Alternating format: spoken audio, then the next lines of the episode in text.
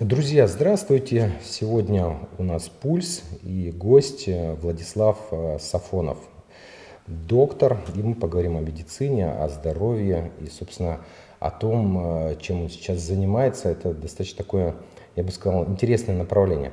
Здравствуйте, Владислав. Добрый вечер. Итак, вот вопрос, наверное, у меня первый к вам. Мы на Дальнем Востоке находитесь, находимся. Вот как вы считаете, здоровье жителей Дальнего Востока отличается от э, другой части нашей большой страны? Ну, в целом, да.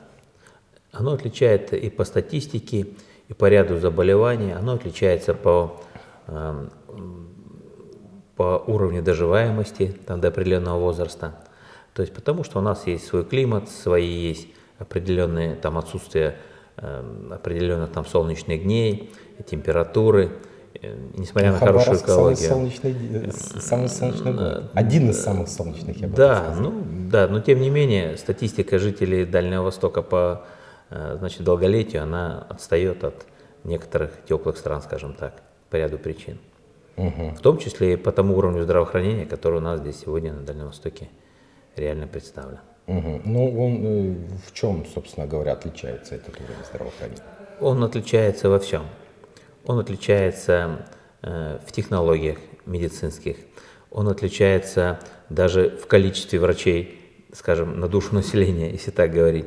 Он отличается от уровня подготовки медицинских специалистов, э, потому что у нас ну, нет такой доступности к тем обучающим технологиям, которые сегодня есть на Западе, если мы говорим о западной части нашей страны вот в целом. И он отличается, конечно, от того, что у нас есть своя география. Э, тяжелее людям добраться с маленьких таких-то поселков, регионов заснеженных там. Приходится добираться иногда с авиации на вертолете, на которых э, на всех не хватает, конечно. То есть, да, есть география, это бесспорный факт. Угу. Ну, вот ваш проект называется «Дальний Восток. Территория здоровья». То есть вы уверены в том, что на Дальнем Востоке такая территория возможна? Ее можно создать, по крайней мере? Конечно. Я, я не то, что в этом уверен, мы ее уже начали создавать. Потому что независимо от того, где человек живет, там, в Магадане, в Хабаровске, там, в Приморском крае, человек, который считает, и, и это реальная, объективная реальность, что Дальний Восток – это мой дом, и я здесь буду жить, Э, здесь будут жить мои дети, внуки. И, соответственно, мы считаем, что здесь и нужно создавать территорию здоровья, и мы это уже начали делать. Ну хорошо, а вот что, по вашему мнению, должно быть на этой территории здоровья, чтобы все-таки вот улучшить действительно? Э, да, вот э, некоторые люди думают, что в первую очередь территория здоровья и для улучшения качества это, это несомненно важно, но люди думают, что в первую очередь это врачи, их знания, это медицинское оборудование. А в первую очередь это подход человека к своему здоровью. С этого начинается все. Ну и то есть вы своим проектом меняете вот это мировоззрение человека а, к своему э, телу, к своему здоровью. Конечно. Я так понимаю. Человек и его здоровье то, что он в том числе ест и пьет. Человека здоровье, э, как он себя ведет в повседневной жизни, начиная не только от того, что он ест там от образа питания, от режима питания, но и заканчивая вообще, как он относится к этой жизни, э, как он относится к окружающим людям, э, его поведение, его настроение, его взаимодействие с другими людьми, в том числе не только с членами семьи, но и с, там, со служивцами на работе, с людьми на улице, э, которые прохожи. Это вот от этого тоже очень здорово зависит здоровье. С этого главное, что все и начинается. Угу.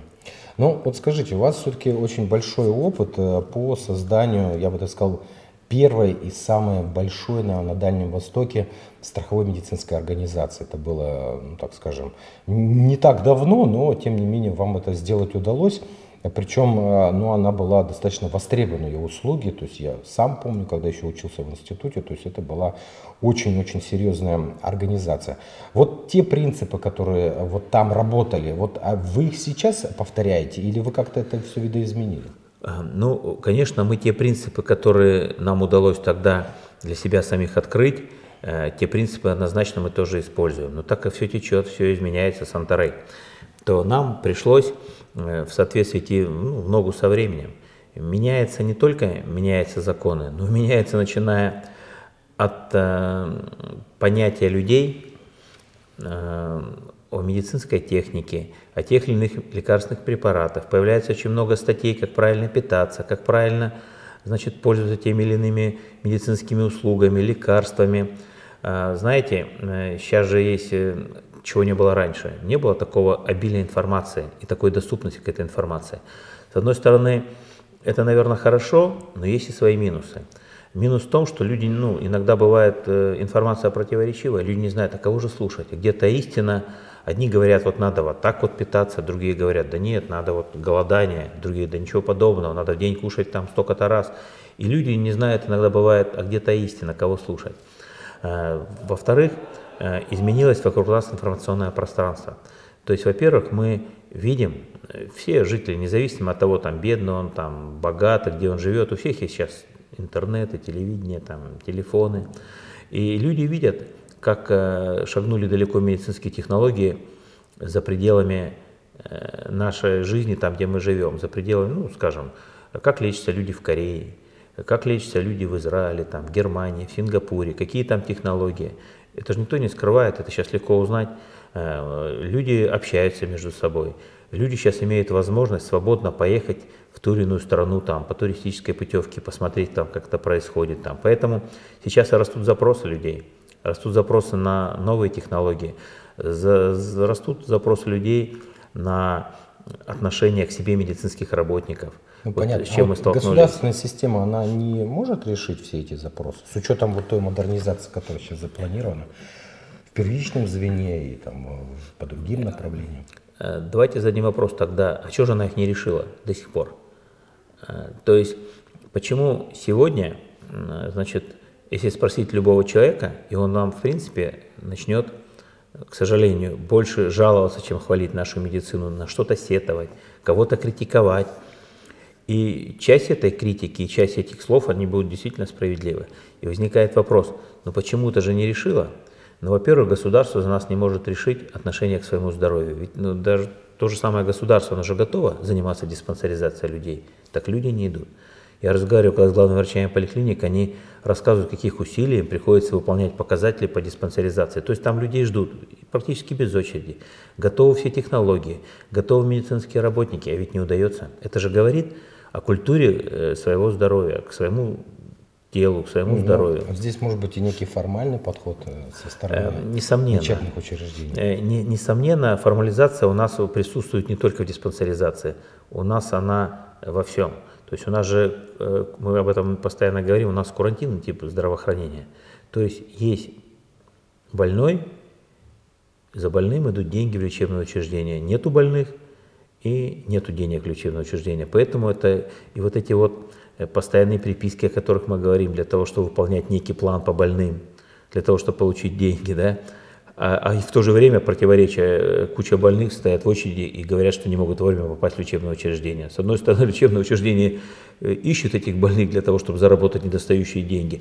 И причем оно завалено очередями там, да, то есть практически в любом лечебном учреждении такого нет, что что называется, заходи, коридоры пустые, постоянно существует ну, та или иная очередь, где-то больше, где-то меньше. Ну, если мы про э, городские говорим, если мы про сельские, там э, ну, они работают э, до часу максимум, а после обеда там все свободно. Ну, там, да, там особая ситуация, там получается маленькое количество населения, мы понимаем, а в то же время доступность пошаговая до города очень далекая, поэтому нужно иметь лечебное учреждение, независимо от того, там, сколько бы людей там Э, там рядом бы не жили, и, как правило, нужно иметь же всех специалистов. И поэтому там, ну, у нас из-за отдаленности, там, из-за особенности региона такое происходит. Если говорить о скоплении людей в городах, то получается, смотрите, какая ситуация. Для того, чтобы получить ту зарплату, которую, ну, скажем, объявлена, нужно иметь энное количество больных. А, а, поликлиники ломятся, от больных. Но этого количества недостаточно для того, чтобы получить ту зарплату, которую э, врачам декларировали и пообещали. Поэтому приходится заниматься этими пресловутыми приписками, к сожалению. Но вы согласны, что такая проблема периодически... Ну, действительно такая есть, и другие проблемы есть. Но вот ваша модель, которую вы предлагаете, это Центр охраны здоровья. Вот, вот в чем его главный смысл? То есть что вы даете пациентам, клиникам, врачам? Вот в чем его э, ценность? Мы разработали и внедрили, продолжаем разрабатывать и внедрять, и внедрять ряд э, сервисных программ. Эта программа помогает каждому человеку, жителю Хабаровского края там, или жителю краевого центра, значит, использовать вот такой некий ресурс, который мы им помогаем этот ресурс найти, для того, чтобы в своей поликлинике, в том числе и по месту жительства, э, все, что называется, было доступно более-менее значит, э, с хорошим качеством и с человеческим лицом. То есть эти программы называются, э, значит, может быть, Э, наши там, слушатели про них не знают. Есть у нас такие программы, которые государство пытается внедрить, это бережливая поликлиника. И вот если поговорить с главными врачами лечебных учреждений, они расскажут массу трудностей, почему им не удается внедрить эти программы. И все будет сводиться к недостатку финансов, там, к недостатку финансирования, недостатку материально-технической базы, к нехватке врачей. То есть куда бы мы ни ткнулись, мы опять упираемся в финансы. Поэтому вот основа этой э, ситуации у нас является инвестирование в лечебное учреждение, значит, денежных сумм, которые позволили бы этот вопрос решить. Давайте буквально несколько слов поговорим о мотивации врачей. То есть не секрет, что все-таки с теми перегрузками, которые есть, да, с той э, работой э, с документами, с электронными всевозможными, так скажем, средствами у врачей, ну, времени уже на пациентов не хватает. Вот в вашей модели он здесь как эту мотивацию получает? Ну, одно из наших предложений, во-первых, было увеличить время приема. Э, чтобы увеличить время приема, ну, к примеру, мы беседуем с пациентами и говорим, а почему же вы все-таки пошли в частную клинику? Там же нужно деньги заплатить, а в свою вы ходили бесплатно. Э, что здесь вы получили за деньги какой-то, ну, к примеру, УЗИ обследования анализа? В своей клинике вы получили бы по месту жительства в государственном, вы получили бы бесплатно. И они говорят, да, конечно, Денег бы, конечно, ну, их всегда не хватает, и не хотелось бы платить, но там врач мне уделяет внимание. Самое ценное, что мы можем отдать другому, это свое время. И вот там врач, он со мной там 40 минут там разговаривал, он, он узнал. То есть я говорю, а почему вы не пойдете, неужели там врач? Да там тот же самый врач и в частной клинике, и в государственной, как правило, одни и те же врачи, вот э, присутствуют на тех или иных приемах, а больные говорят, ну это же нереально, даже больные понимают, он же за 15 минут не сможет. Я даже не сумею ему рассказать, поэтому у меня есть сомнение, что он разберется. Потому что он еще за это время должен успеть написать какие-то бумаги, мы же это видим, он сидит, на меня не глядит и смотрит свой компьютер и пытается что-то там туда э, с моих слов записать, там какие-то там сделать записи. Он даже со мной не разговаривает, он занят. Я говорю, сколько он? До половины приема он занимался своим компьютером. Так, ну мы, собственно, э, говорим о том, да, что вашей модели, как я понимаю, то есть это может быть тот же доктор, который работает в частной, в государственной системе, да, но, но он как-то по-другому относится, да, или он больше должен уделять внимание пациентам. Вы как вот, э, так скажем, даете вот то, что не достает пациенту? Ну да, в нашей системе очень развит, получается, институт э, менеджеров и ассистентов. Это специально обычные люди, которые э, в этом проекте встречают целенаправленно больных в поликлинике. Ну, во-первых, существует уже технологически создана э, персональная сервисная регистратура, которая позволяет пациенту ну, всегда дозвониться и, э, скажем, с помощью вот этих помощников, про которых я рассказал, записаться на прием, скажем, в более конкретное время. Ну и эти, эта регистратура помогает разобраться в каких-то вопросах? Как Конечно, понимаю, она да? помогает выяснить, разобраться. Она помогает, ну, во-первых, туда дозвониться э, быстро, дозвониться туда э, точечно и поставить проблему, и где есть время с больным поговорить и более его проблему обозначить, чтобы более правильное решение в плане записи на прием к врачу принять. Э, э, или там оказать какую-то помощь, э, когда люди, особенно пожилые, не совсем понимают как бы, и, ну, и не совсем правильно в плане логистики двигаются в сторону медицинского учреждения. Во-вторых, это физическое сопровождение больного в поликлинике при нахождении, начиная, что называется, от гардероба, от регистратуры до выхода больного из лечебного учреждения. А, в-третьих, значит, э, при возникновении тех или иных проблем тут же они приходят на помощь. Проблемы могут быть самого разного рода, поэтому в этом проекте целенаправленно в поликлинике э, дежурят специальные, значит, э, уже медицинские работники, как правило, это администрация лечебного учреждения, куда этот менеджер с помощью специальной связи и специальной системы коммуникации может позвонить быстро, немедленно и тут же, что называется, в режиме онлайн. Тут же идет э, в случае каких-либо конфликтов, недоразумений или неясностей взаимодействие с Центром охраны здоровья, который тоже придет тут же моментально на помощь. Ну, по сути, при вот такой системе сопровождения конфликтов меньше не становится? А, вот именно, что их, их практически не исчезают. Их не то, что становится меньше, они вообще перестают существовать. А если они возникают, то они решаются тут же на месте, ну, я скажу, 99,9%, потому что есть желание решать конфликты, есть люди, которые специально их решают, есть э, возможность их решить исправить. Как правило, лю- людей волнуют те или иные проблемы, связанные с невниманием, э, как правило, связанные с какими-то э, значит, эмоциональными моментами. То есть, как правило, люди не жалуются на назначение, как правило. А если возникают вопросы, то есть возможность тут же с помощью этих менеджеров, ассистентов привлечь медицинских работников и, что называется, по горячим следам людям объяснить. Или есть возможность исправиться. И главное, что врачи, э, это сделан механизм для того, чтобы э, врачам еще жизнь сделать более сложнее. Но врачи понимают и знают, что этот пациент, который пришел, им поставят оценку. Причем поставят не э, с долей вероятности 100% и прямо сейчас – по выходу из кабинета.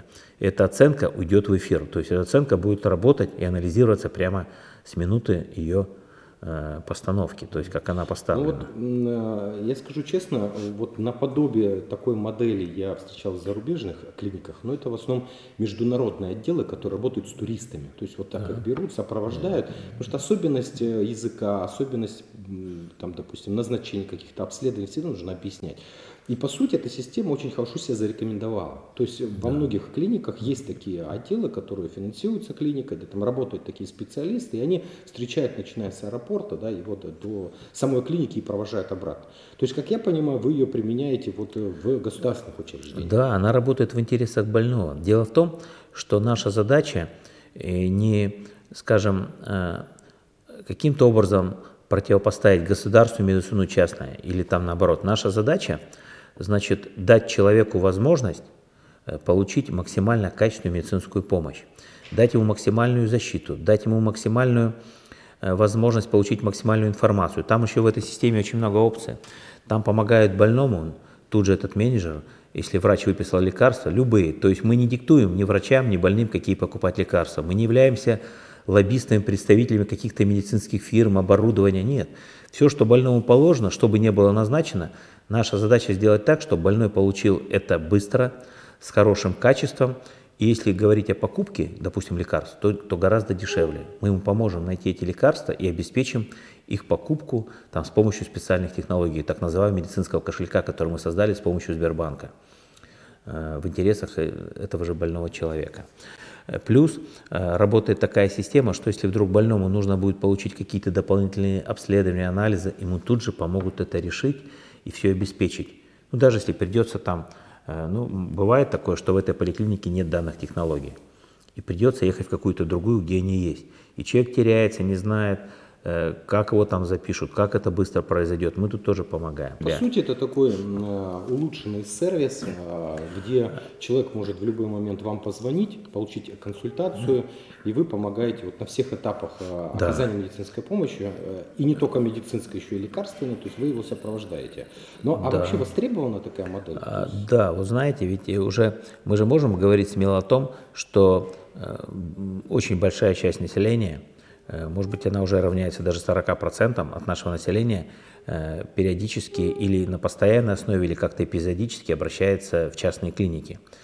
Все с тем же пресловутым вопросом. Там больше внимания, там вероятность, что э, будет оказана с их точки зрения наиболее эффективная медицинская услуга, и люди туда идут и платят деньги. Ну, может быть, есть какие-то технические причины.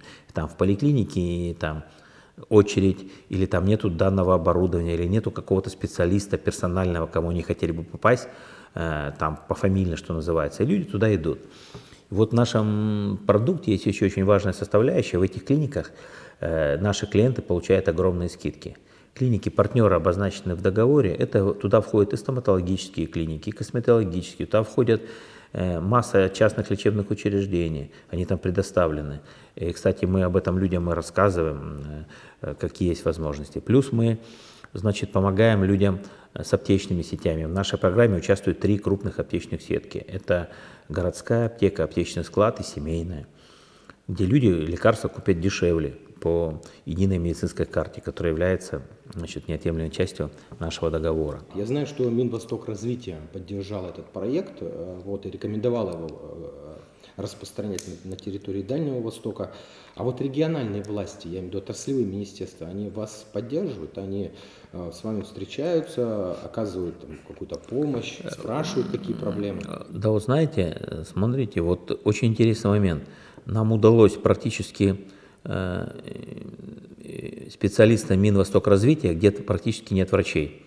Ну, назовем это чиновники там э, разных, скажем, образовательных конфессий, там, ну, допустим, там юристы, там экономисты, госслужащие. И они этот проект восприняли на ура, потому что они понимают, ну, они четко понимают, что это снижает количество жалоб, улучшает качество жизни и улучшает показатели жизни прямо жителей нашего региона. Причем Э, наши, скажем, медицинские чиновники э, отраслевого министерства, они э, как-то не проявляют интерес к этому проекту. То есть, знаете, он им не интересен, может быть, не масштабен для них, с их точки зрения, хотя он касается каждого человека. Но, что называется, слава богу, не мешают. Знаете, иногда, вот иногда сложилась такая практика с нашими чиновниками – Э, люди, это не я это придумал, это люди говорят, э, знаете, когда чиновник не мешает, он уже помогает. Э, это уже хорошо. Он хотя бы дает возможность нам как-то там работать и коммуницировать друг с другом. Но я скажу, что в защиту чиновников они сами порою это же вот смотрите, мы сейчас же что начали обсуждать? Отношения чиновников, пускай от медицины, к тем или иным проектам. Вот смотрите, если вы поговорите, скажем, человеком в отдельности, это прекрасные люди, которые ходили в тот же детский сад, в ту же школу, значит, получили прекрасное образование, но потом пошли работать в те или иные структуры. Их э, связали кучами приказов, уставов, бумаг, нормативов. И знаете, они что же не хотят потерять свою работу? Им в первую очередь нужно выполнить то, что им предписано. А это они там проводят время с утра до ночи. Я сейчас говорю прямо про Министерство здравоохранения. Там люди, я знаю, очень сильно устают. Ну, скажите, вот те бумаги, те постановления, та статистика, которую они там готовят наверх, почему мы, жители, э, значит, э, субъекта федерации, этого не видим? Может, нам надо нечто другое? Поэтому нашим бабушкам, дедушкам лучше увидеть реального живого менеджера в поликлинике, понимаете, который возьмет за руку, улыбнется, приведет к врачу, там поможет решить какую-то, может быть, минимальную проблему, даже раздеться в гардеробе, чем та куча отчетности, в которой мы не представляем, как она нам поможет, и для чего она нам вообще нужна. Ну, я понимаю. Ну, хорошо, вы не рассматривали такой вопрос? То есть, если нет поддержки такой, например, которой бы хотелось да, со стороны отраслевого министерства, например, нашего края, то почему не стоит э, попробовать реализовать проект э, на других территориях, где, ну, я знаю, живой интерес прям к проекту да. был высказан? Он был действительно высказан, он действительно существует, и нас уже приглашают работать, знаете, не только Э, в такие, причем на уровне, в такие субъекты федерации, как там Магадан, э, Приморский край, э, Сахалинская область, да, как это ни странно, нас, нас бы хотели видеть на уровне ну, зампредседателя правительства по социальным вопросам Башкирии, где мы, где Башкирия, где, где мы, где Белгородская область, где мы, где Московская область. И выражают чиновники большого уровня желание встретиться и обсудить наш проект. И мы иногда даже ну, не понимаем, откуда они про него узнали. Видно, Министерство развития Дальнего Востока, которое все-таки ну, как-то общается на уровне рассказывает. Мне приходилось участвовать в конференции в Магадане. Э, значит, Магадан – это как раз тот субъект федерации Дальневосточного округа, где произошла огромная утечка населения. Если в 1986 году там э, проживало 520 тысяч населения, то сейчас порядка 108. Поэтому это была выбрана площадка для обсуждения значит, улучшения демографии на Дальнем Востоке. Там собрались э, значит, зампредседатели правительств, значит, субъектов Федерации по социальным вопросам, министры собрались все. И вы знаете, когда я начал рассказывать про проект, э, который родился по праву в Хабаровском крае, э, в субъекте Федерации, все стали, надо дать должное, что там Э, из хабаровских, э, из наших э, чиновников, скажем, на этом уровне мы были представлены, ну, скажем, меньшими силами. То есть, ну, я вам сказал, везде там министр здравоохранения, зампреды. Там, ну, был, по-моему, э, отдел социального обеспечения, что-то такое там. Ну, то есть там невысокий был э, чиновничий уровень, скажем. Я это нисколько не критикую, я просто рассказываю существующие факты. И когда стали говорить, так это ребята с Хабаровска, такой проект, видно, там у вас в Хабаровске уже вообще медицина там на 5. Они говорят, а мы даже их не знаем. То есть мы даже не знаем, что у нас в Хабаровске есть такой проект. Их же прямо при мне спрашивают, как же так, у вас такие есть идеи, у вас есть такие возможности, почему же Хабаровский край, э, где это все рождается, не является пионером данного проекта, почему э, зовут э, там, в Бурятию, понимаете, почему зовут там, в Забайкальский край, который присоединился к нашему дальневосточному округу. Может быть, здесь просто не нужно. Чиновникам, да, а людям нужно. Ну, это, наверное, самое главное. Вот да. у нас э, называется эфир наш пульс. Вот э, если говорить о медицине, вы бы как э, оценили пульс? Какой у нас сегодня медицина? Э, Хабаровского края? Да, можно в среднем, ну, можно по стране, можно по э, Ну, края. давайте говорить про то, где мы живем. Да, да я бы оценил таким словом, как брадикардия. Да? Это замедление пульса.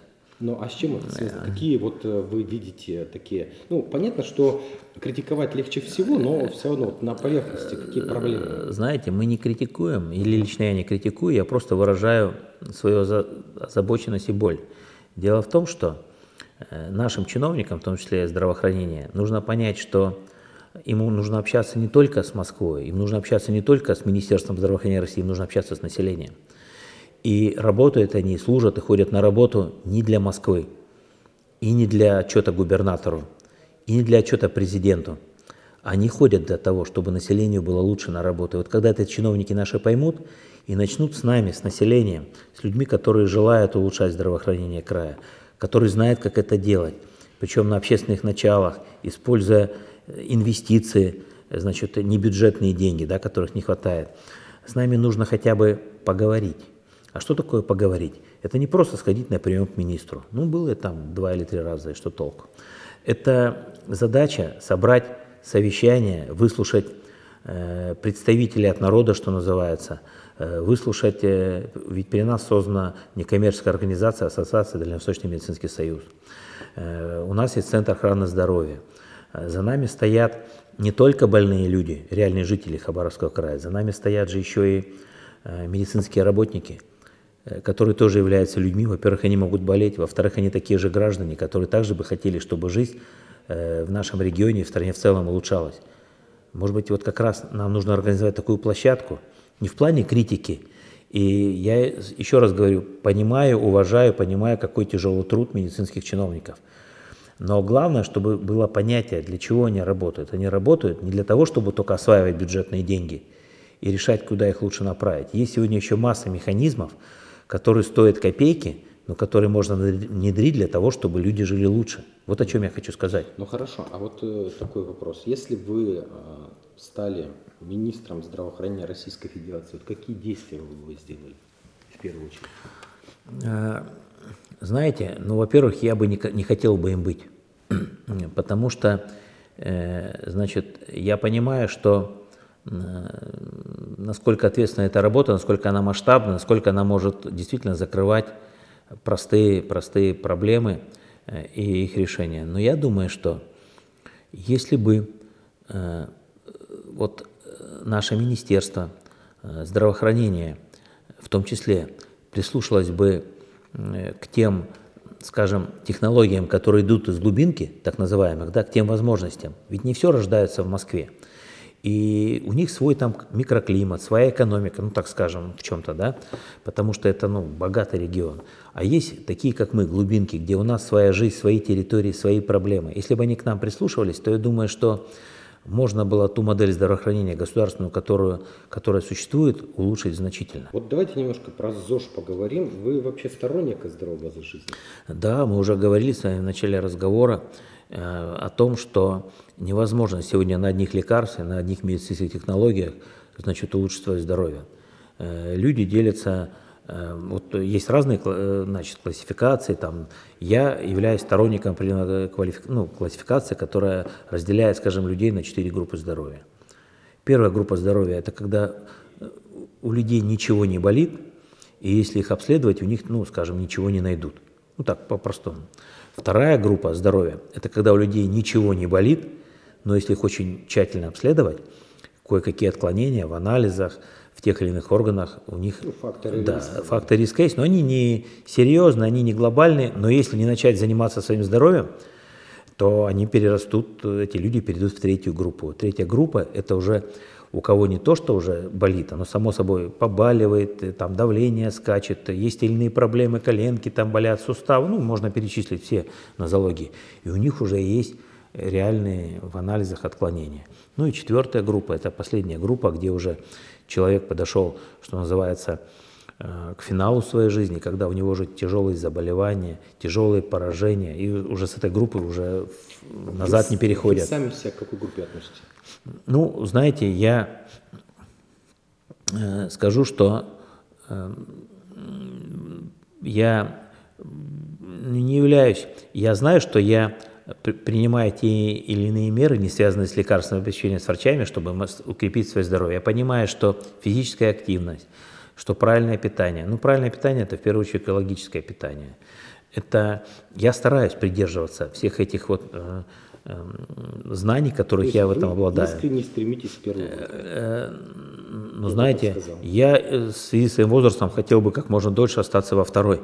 Я понимаю, что возраст – это неминуемое значит, бремя, которое мы должны нести да, с возрастом. Но, тем не менее, нужно стараться, с моей точки зрения, не только пользоваться там и бежать сразу по любому заболеванию пить правильную таблетку. Это уже ну, с моей точки зрения, неэффективно. Надо стараться как можно жить так, чтобы до этих таблеток дошло как можно позже время пришло этих таблеток, э, значит, потому, поэтому нужно стараться все-таки это правильное питание, это физическая активность, это правильное поведение, взаимоотношения с окружающими людьми, потому что, вот смотрите, даже многие люди говорят, да и не надо быть медицинским работником, старайся меньше нервничать, не ешь лишнего и старайся двигаться. Вот три таких кита, на которых стоит, в принципе, здоровье. И, конечно, я за то, чтобы была профилактика.